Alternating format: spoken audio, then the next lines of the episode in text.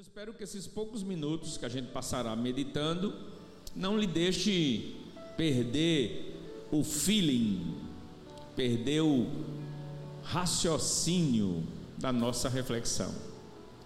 É bem provável que você comece até a pensar, eu acho que eu já ouvi alguma coisa parecida. Mas eu gostaria de, de forma especial, conversar com você de novo nessa noite. Isaías 26, capítulo 3 e 4. Eu vou tentar, junto com o meu multimídia, ensaiar um procedimento. Todas as vezes que eu olhar para o projeção do Data Show, aí quem está operando é Dário Júnior e aí todas as vezes que eu olhar para o data show é porque eu tenho alguma coisa para mostrar aqui, tá? Como por exemplo, o nosso tema. Aí deixa eu ver se a gente abre aí de novo. Mantendo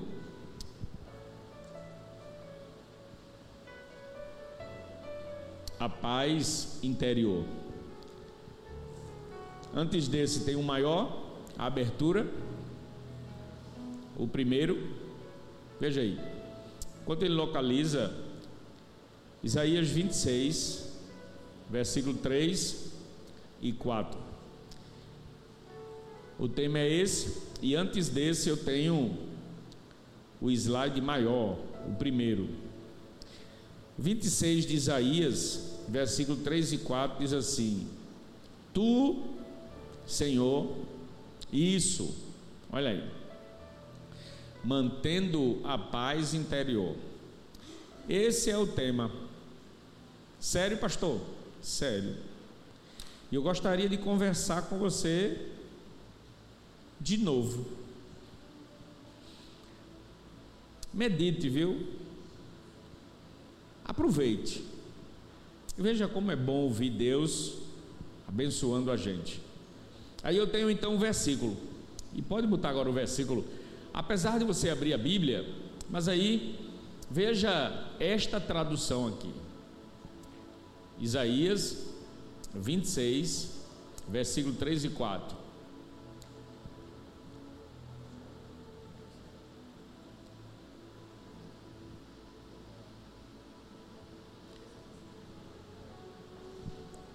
Versículo 26, 3 e 4. Na sua Bíblia, tu conservarás em paz aquele cuja mente está firme em ti, porque ele confia em ti.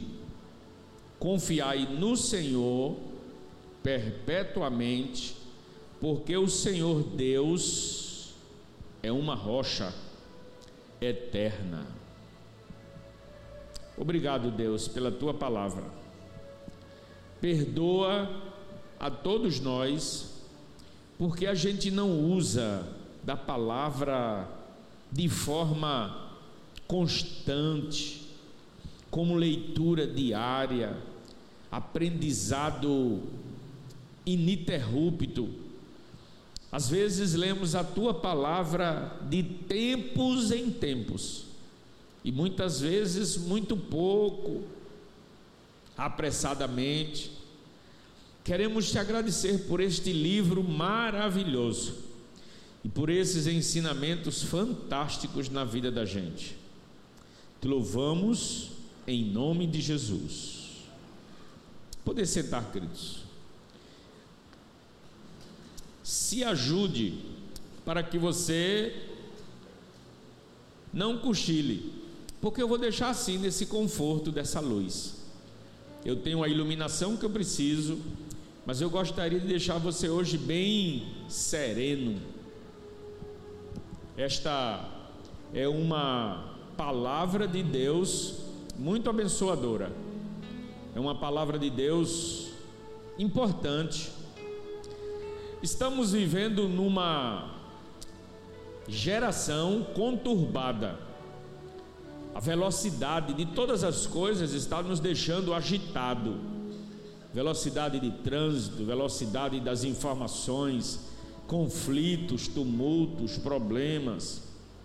Nesses dias, nós estamos ouvindo falar de desgastes, desentendimentos, guerras, conflitos.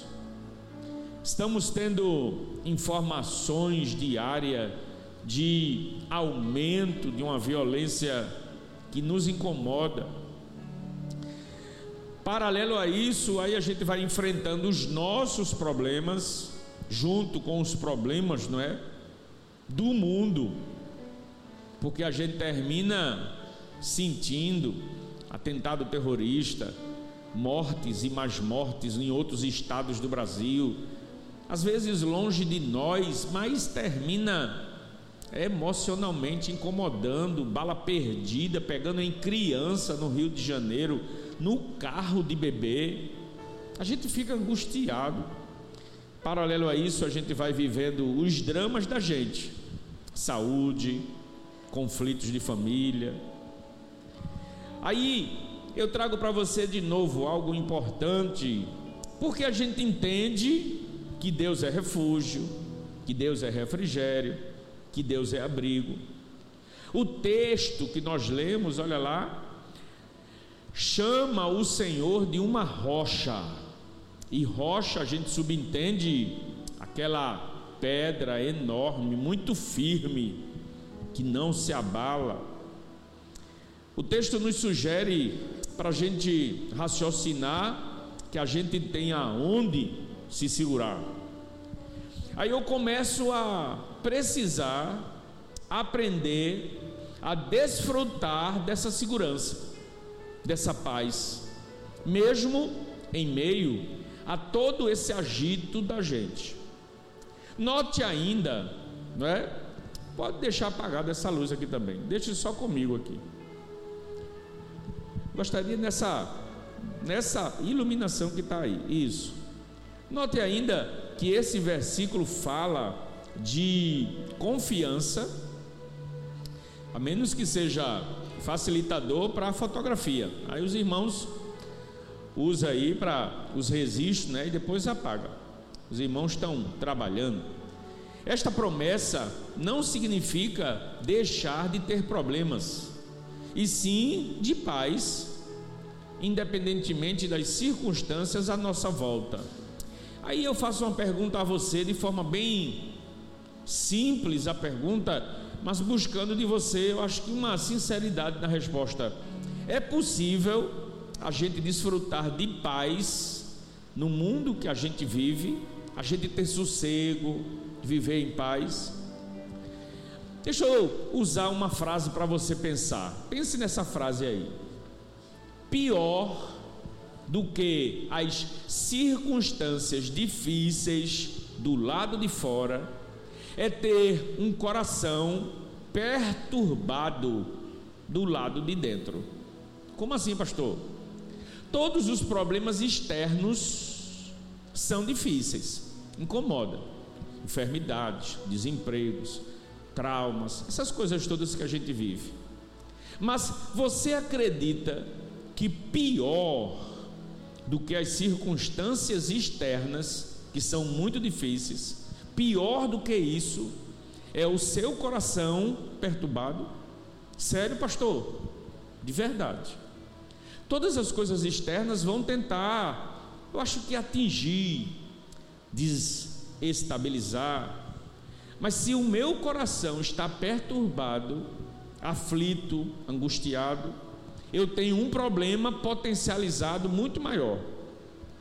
Mesmo antes das circunstâncias se resolverem externamente, antes das coisas se acalmarem por fora, eu preciso buscar uma paz interior. Eu preciso buscar ajuda. Do contrário, eu não vou ter condições, equilíbrio para me sustentar. Sabe quem diz isso? Provérbios. Passagem bíblica que diz assim: Se te mostrares fraco no dia da angústia, é que a tua força é pequena. Quando você se encontra em meio a tantas dificuldades e desafios, as lutas das mais variadas adversidades, escute o que eu estou lhe dizendo. Seu verdadeiro problema, acredite, não é o que acontece à sua volta. Não, pastor, por incrível que pareça. O pior que acontece com você não é o que está lhe tirando ou tentando lhe tirar a paz. O pior é a maneira como isso afeta o seu íntimo, como isso produz em você uma desestabilidade emocional, fruto de dificuldade de enxergar o que é que está por cima de todas as coisas e que a sua fé precisa ser alimentada. Deixa eu ver se você me ajuda pensando para o seu próprio bem em termos de meditação nessas informações. Quando bate desespero, não é? Quando bate angústia, quando bate essas situações que a gente vive, aí eu preciso lembrar de expressões como estas. De Jesus. Você pode ler comigo? Deixa eu ajudar você para você acordar também. Cochile não. Leia comigo. Tenho-vos dito isto, todos juntos, para que em mim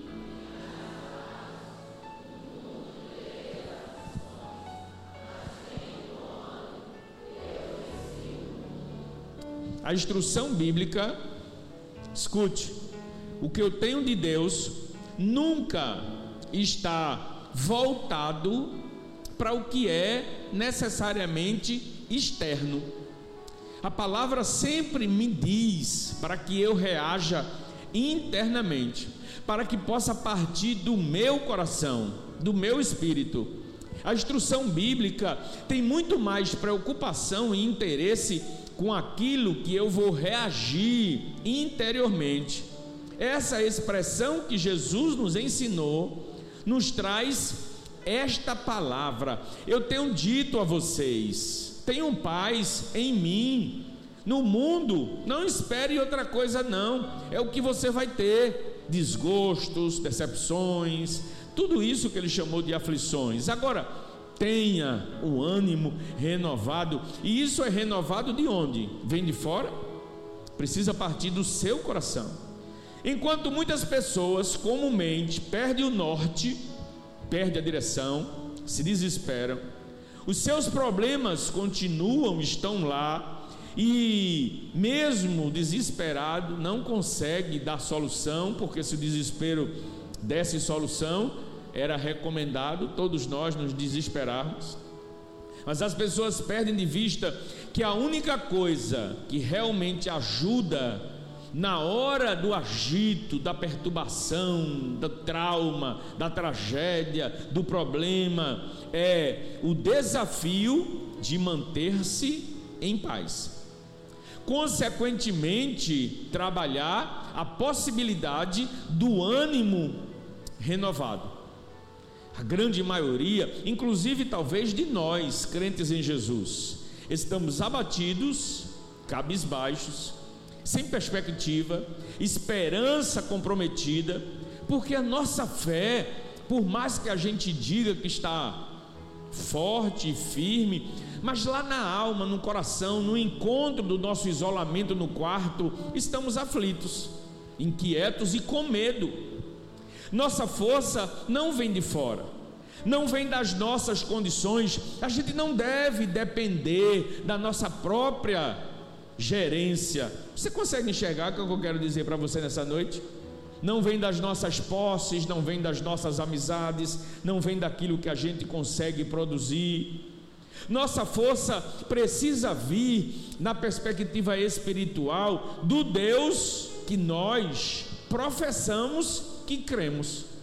A gente diz para quem quiser ouvir: creio em Deus, creio em Jesus, creio no Espírito Santo.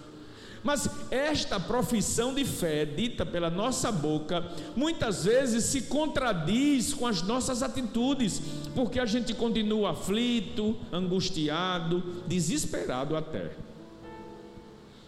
Isaías, no capítulo 30, no versículo 15, aí tem uma expressão muito bacana. Ele diz assim: Porque assim diz o Senhor Deus, o Santo de Israel: voltando e descansando, sereis salvos, no sossego e na confiança, estaria a vossa força, mas não quisestes essa foi uma palavra do profeta Isaías para o povo de Israel, numa circunstância aonde Deus estava dizendo: Olha só, eu sou o Senhor, eu estou dizendo, o Santo de Israel, eu estou falando para você ter descanso, para vocês estarem a salvo, para vocês estarem em sossego, confiem. Deveria ser essa a força de vocês, mas vocês não quiseram. Será que isso acontece conosco? Estamos sendo ministrados com frequência sobre os valores da fé, a importância de Deus, Jesus na nossa vida, mas quando menos a gente espera, às vezes uma gripe nos tira a paz, a gente já fica preocupado. Na tranquilidade e na confiança, diz esse texto, está a vossa força. A nossa força vem de um coração convicto pela fé. Isso gera tranquilidade. Um coração que não se deixa perturbar. Oh, meus amados irmãos, amigos, eu não estou falando daquela reação humana, da tentativa logo de tentar dar solução a alguns problemas, e aí a gente fica naquela correria, tentando já resolver alguma coisa. Isso muitas vezes é a iniciativa que eu preciso ter, importante mas quando eu perco o equilíbrio, bate um desespero, eu perco o norte, fico sem chão, alguma coisa está precisando acontecer na minha vida. Considere isso: problemas internos. Quando nos enchemos de medo, temor, preocupação, receio, não resolvemos os problemas e o que é pior, acabamos acrescentando uma desestabilidade emocional que vai nos levando a um sofrimento na alma. A gente vai ficando angustiado. Sabe o que é cheio de temor? Medo. Vai se somatizando a outras coisas, medo da enfermidade, medo de dormir. Você já viu que tem gente com medo de dormir porque tem medo de não acordar no outro dia? Tem medo de ficar velho, tem medo de morrer, tem medo da doença, tem medo do assalto, tem medo da morte, tem medo, tem medo, tem medo, tem medo. Os temores vão nos tomando com uma força devastadora. Acredite, isso vai se acrescentando e vão ficando maiores do que aquilo que a gente enfrenta. Nunca que a gente vai estar vivendo mil maravilhas, nunca. Com certeza as coisas vão se sucedendo e nos mostrando como estamos vivendo com dificuldade. Mas quando eu perco o chão, perco a possibilidade de reflexão, aí eu preciso lembrar dessas instruções bíblicas. Aí é quando entra a fé, o conhecimento bíblico, a experiência pessoal com Deus, a aproximação com o Senhor. Olha o que é que Paulo diz na segunda carta aos Coríntios, capítulo 7, versículo 5. Aí diz assim: porque mesmo quando chegamos à Macedônia, a nossa carne não teve repouso algum. Antes, em tudo, fomos atribulados por fora, combates, temores por dentro. Está vendo que não é uma coisa só minha, nem sua? O apóstolo Paulo viveu situações que ele nos compartilha escrevendo, foi canonizado, está na Bíblia, está para nós, para a gente ser abençoado. O apóstolo Paulo também vivia temores por dentro, porque por fora combates, problemas, broncas. Paulo afirmou que tanto lutava com os combates de fora, como com os medos, preocupações, temores por dentro. O medo, a preocupação são aliados dos inimigos externos. Aquilo que eu tenho de problemas por fora, o medo e a preocupação vão trabalhar para ajudar a que os problemas externos sejam ainda muito maiores. Lá no Velho Testamento, Deus chamou esta parceria do medo que fere por dentro, da mesma forma que o problema fere por fora, de uma maldição a vir sobre os que se rebelam contra ele. Aonde está isso, pastor? Olha só, Deuteronômio capítulo 32, versículo 25. Aí diz assim: por fora devastará a espada, por dentro o pavor. A guerra estava por vir, o conflito armado estava por vir, mas o que estava mais destruindo era o pavor interno. O diabo, o inimigo de nossas almas, ele é extremamente estratégico para se aproveitar das nossas características humanas. E diga-se de passagem, as nossas características humanas são extremamente frágeis, limitadas, comprometidas. E o inimigo de nossas almas sabe disso, tira proveito de muitos de nós, além de sofrermos com as circunstâncias externas que já nos abate e realmente, olha só o universo que eu tenho aqui de dramas, de dificuldades, de desafios, de problemas. Talvez se fôssemos ouvir o seu drama, todos nós nos emocionaríamos, porque você talvez esteja vivendo um dilema dos mais difíceis. Mas ainda, além dos dilemas da vida, o inimigo de nossas almas ele quer atingir a gente com a ansiedade, com o medo, com a pré-ocupação, que nos leva a uma angústia profunda, que nos conduz a uma tristeza prolongada, que a gente já sabe onde vai dar isso. Uma depressão daquelas que muitas vezes não nos deixa sequer sair do quarto, sequer acender a luz, sequer sair dos cobertores. Acabam sendo todos nós, muitas vezes, sem esse equilíbrio, devastados por dentro, com as circunstâncias que por fora tentam nos atingir. Aí o profeta Jeremias faz um desabafo. Lá em Lamentações, capítulo 1, versículo 20. Aí diz assim: Olha, Senhor, porque estou angustiada a alma dele, turbada estão as minhas entranhas, o meu coração está transtornado dentro de mim, porque gravemente me rebelei, fora-me, desfilhou a espada em casa está a morte Sabe o que, é que Jeremias está dizendo aí? Da alma destroçada em função de uma realidade aonde ele manifesta através dessa expressão como está o seu coração. Agora veja essas expressões. Aí ele diz assim: alma turbada, angústia, coração transtornado, você consegue ver em alguma dessas expressões algo parecido com você? Alma turbada, angustiada. No fim, ele admite que o que entrou em seu íntimo foi mais do que aquele sentimento. No fim, ele até informa que o que mais atemorizou foi essa ameaça de morte na sua casa. Uma curiosidade interessante.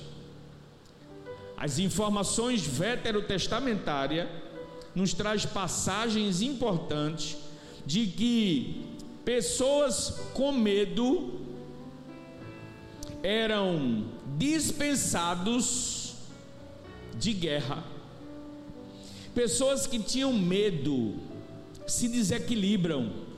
E aí, em batalha, os exércitos dispensavam pessoas com medo. Porque alguém com medo em seu coração, ele pode se tornar mais perigoso, um problema maior do que o próprio inimigo. Você consegue enxergar a curiosidade disso?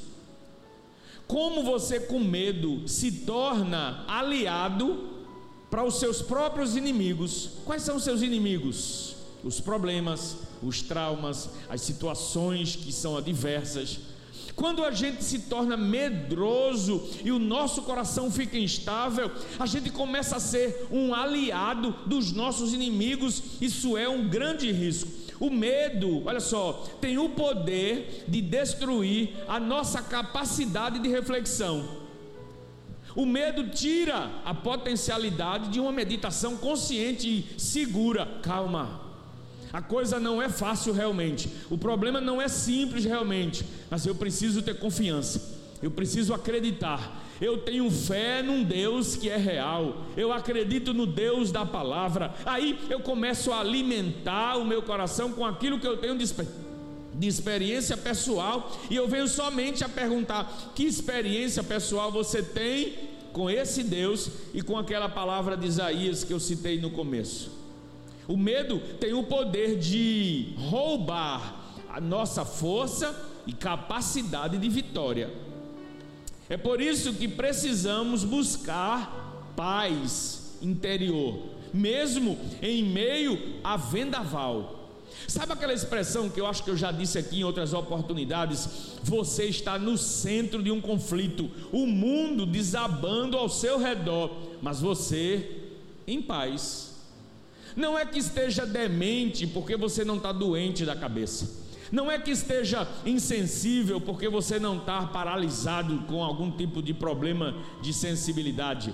Não é nada disso, mas é porque você tem um norte, um equilíbrio, a possibilidade de buscar a chance da melhor alternativa para a sua caminhada.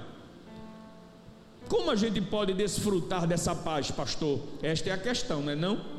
O profeta Isaías falou sobre confiança se manifestando por meio de uma mente firme no Senhor.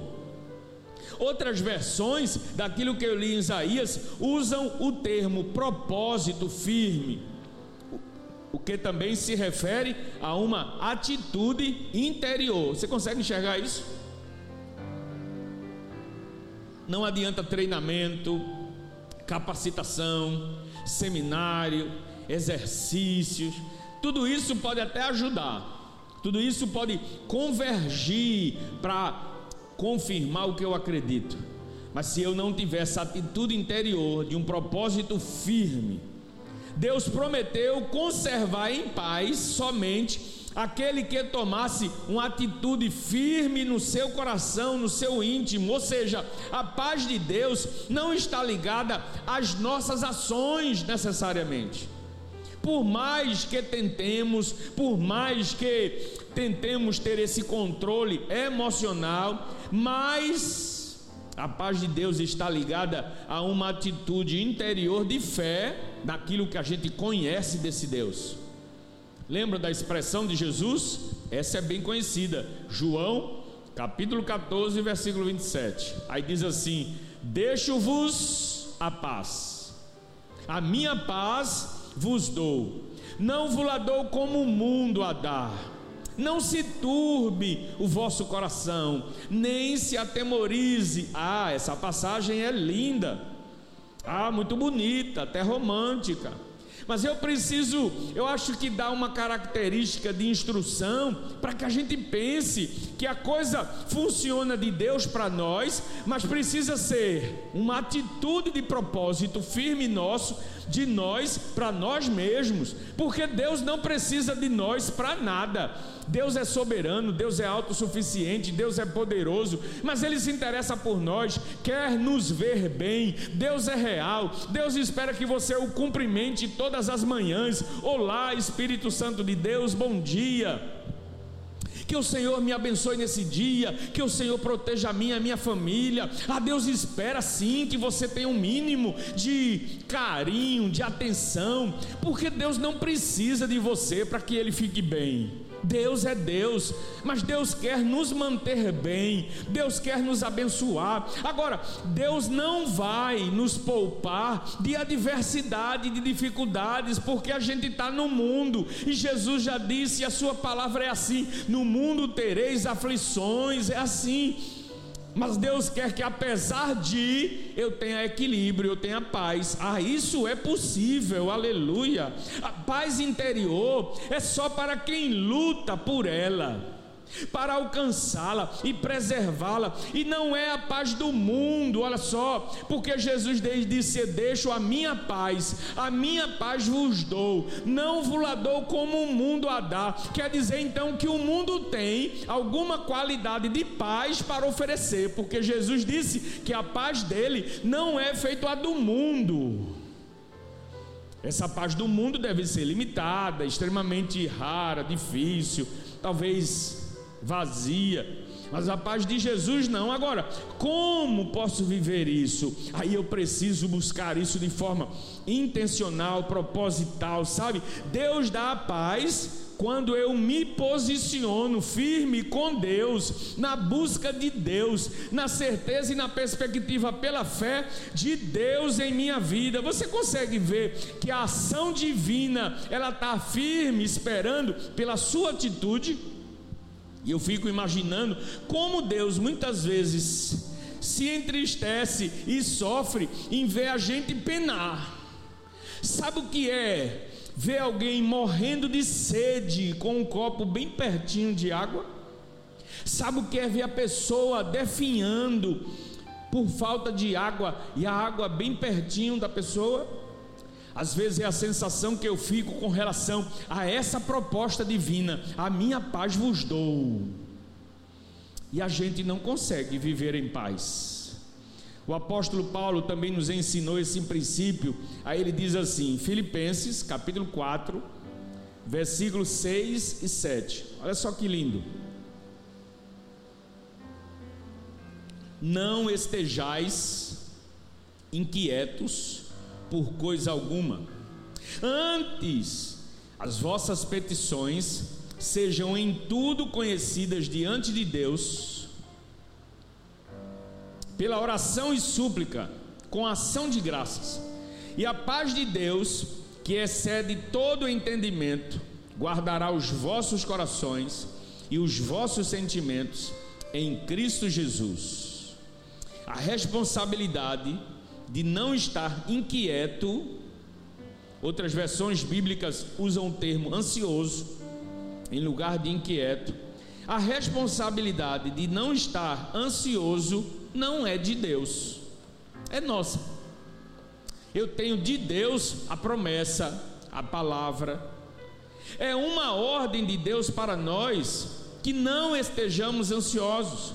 E quando decidimos não nos entregar à ansiedade e os receios e, os, e as angústias dessas nossas experiências diárias, aí sim Deus se encarrega de nos manter em paz.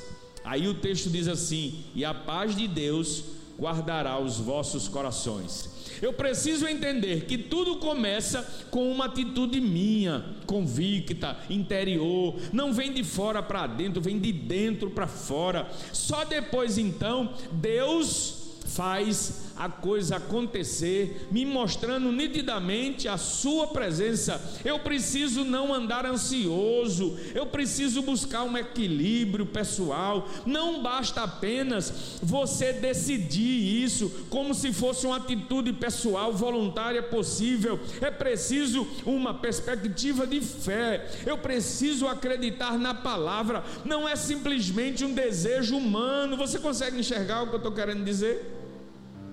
Isso é o que Deus, pela boca do profeta Isaías, chamou de manter a mente firme no Senhor.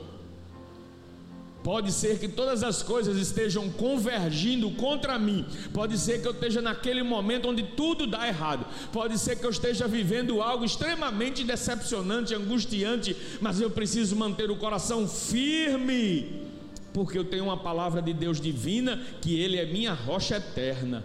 Então veremos Deus fazer o que compete ao divino e conservar em paz a minha mente.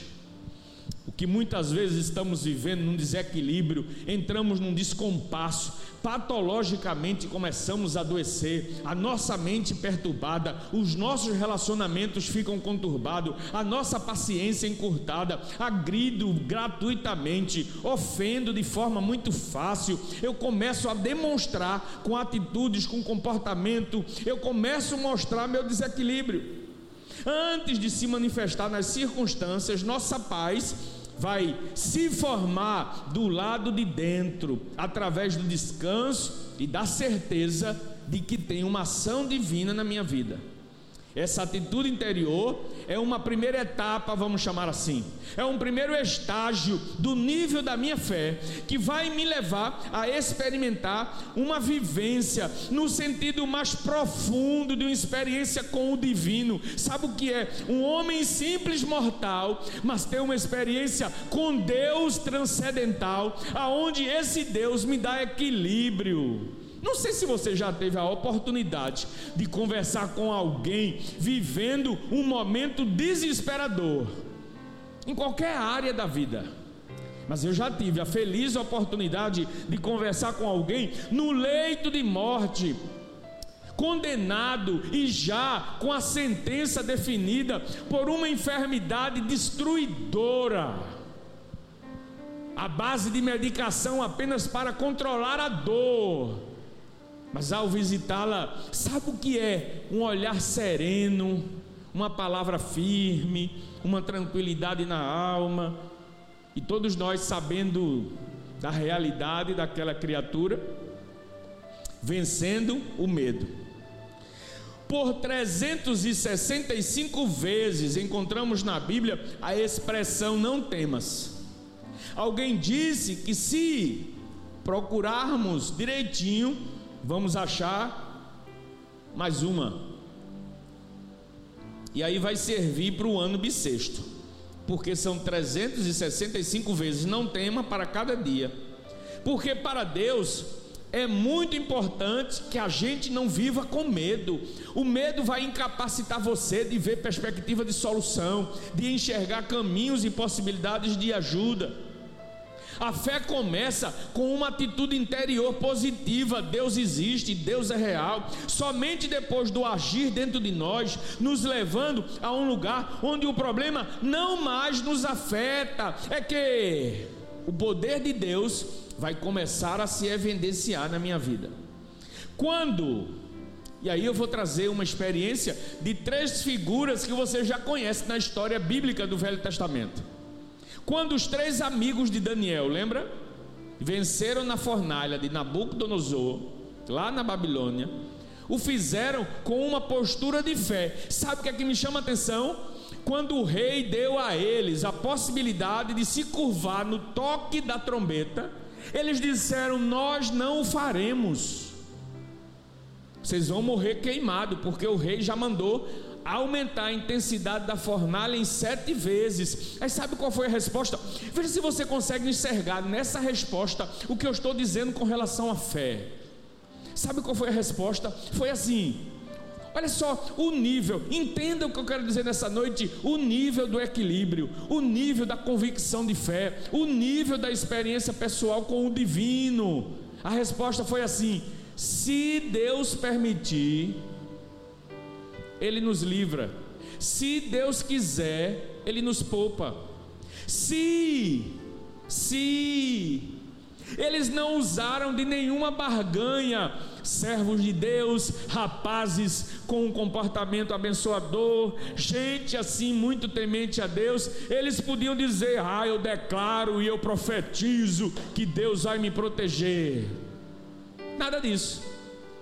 Se Deus quiser, ele nos poupa.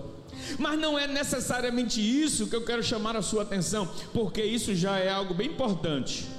Mas eu queria chamar a atenção pela expressão de Hebreus se referindo a eles. Olha só o que, é que o autor de Hebreus diz na carta, no capítulo 11, versículo 33 e 34.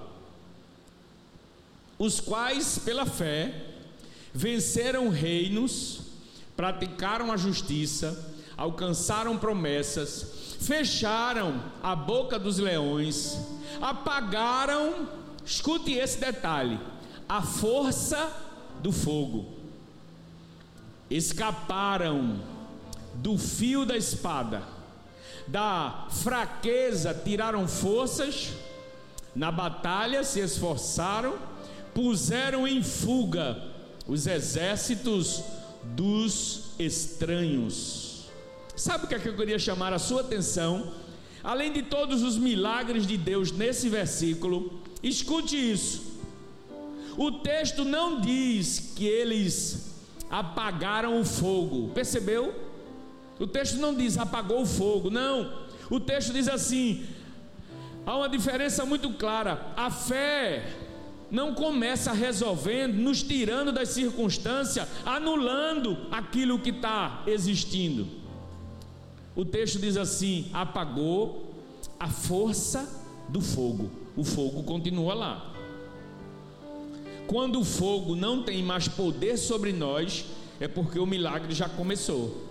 A fé, irmãos, não é uma varinha de condão que está ao meu dispor, com apenas um toque vai desaparecer os problemas instantaneamente. A fé vai me fazer que o fogo está lá e eu posso ser torrado. Mas eu quero dizer ao meu coração: calma, se Deus quiser, Ele faz. Se ele não quiser, é porque ele tem outros planos na minha vida e vamos ver o que é que ele vai fazer, porque eu sei que ele tem o melhor para mim. Isso é confortador, isso renova a alma. Aí eu começo a concluir minha palavra, chamando você para pensar nessa expressão de Isaías 43, versículo 1 e 2.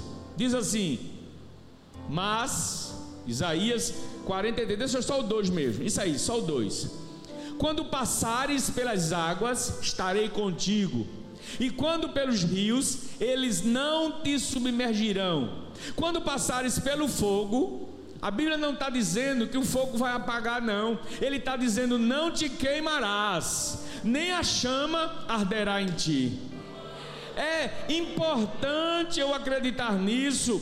Todos nós teremos problemas, enfrentaremos desafios. Naqueles dias, a travessia de um rio, lá no Velho Testamento, quando não existiam pontes com facilidade e os recursos não eram bons, eram sempre limitados, significava que atravessar rio era possibilidade de morte certa por afogamento.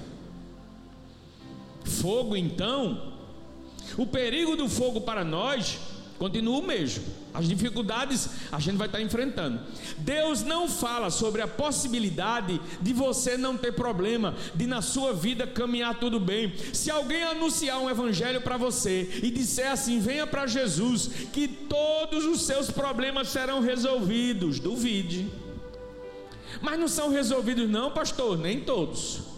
Tem algumas dificuldades, dilemas e problemas que a gente vai conduzindo, vai trabalhando, vai pedindo a Deus paz, e aí isso continua nos acompanhando até a vinda de Cristo. Mesmo, pastor, sim, o apóstolo Paulo tinha um problema que ele chamava de espinho na carne, mas ele orava para Deus livrá-lo, e o Senhor dizia: A minha graça. Isso, a minha graça te basta. Quando não puder resolver e Deus não for fazer nada, Ele vai dizer a você: A minha graça te basta. E o perigo do fogo continua. Quando você passar, e o texto diz assim: quando você passar, não é se você passar, quando você passar. Mas Deus nos ensina como nos comportar na hora em que os problemas e desafios aparecem. Aí eu preciso mirar o meu coração na cruz de Cristo e buscar essa paz. E mirar a minha esperança na cruz de Cristo. Ele levou sobre si toda a nossa enfermidade. Ele levou sobre si toda a nossa dor. O problema pode ainda estar presente, mas precisamos aprender a não mais deixar perder o equilíbrio, angustiadamente perder sono, perder apetite, perder paciência, ofender as pessoas, ficar agitado, nervoso. Respira profundo, se ajoelha no teu quarto, ora ao Senhor, diz ao Senhor, e o Senhor vai dizer a você: calma. Vamos ficar em pé? Quando lemos acerca de Paulo e Silas lá na prisão, louvando a Deus, mesmo depois de terem açoitados, apanhados, aí eu tenho um exemplo prático de alguém que aprendeu a viver acima das circunstâncias, o apóstolo Paulo. Sempre que a fé opera, vai nos levar a um descanso interior, mantendo a paz interior. Eu quero orar por você. Pastor, o senhor já pregou essa mensagem. Isso mesmo. Mas eu trouxe de novo. Porque eu vejo a aflição, o desespero de que as pessoas estão angustiadas, se deixando deprimir numa tristeza que se prolonga essas inconveniências da vida, problemas e situações, a gente não tem como evitar. Em algum momento a vida vai pregar uma peça na vida da gente. Mas quando isso acontecer, deixa eu pedir a Deus para que você se lembre dessa mensagem. Por favor, Dário, coloque o texto inicial de Isaías 26, 3 e 4. A gente vai ler, logo em seguida nós vamos orar e vamos encerrar o culto. Vamos ler junto? Tu conservarás em paz aquele cuja mente está firme em ti, porque ele confia em ti. Confiai sempre no Senhor, porque o Senhor Deus. Aleluia. Diga assim no seu coração: Deus é a minha rocha. Carregue isso com você. Não deixe que o culto dessa noite seja mais uma reunião religiosa na sua vida. Permita que o culto alimente o seu coração. Porque você está aqui e o seu problema não foi resolvido. Você está aqui e a bronquinha que você tem amanhã talvez seja muito séria. Mas eu precisei compartilhar com você essa palavra de novo, para dizer a você: Deus vai lhe dar paz, e o melhor de Deus na sua vida vai acontecer. Senhor, por favor, mais uma vez, a gente te pede ajuda o Senhor nos trouxe para uma para um renovo de trazer essa palavra, insistir com essa palavra, porque o teu povo precisa ouvir isso. Paz na alma. É a nossa oração, Deus, em nome de Jesus. Pode acender as luzes, fique em pé. Nós já vamos fazer a oração final. E nós queremos concluir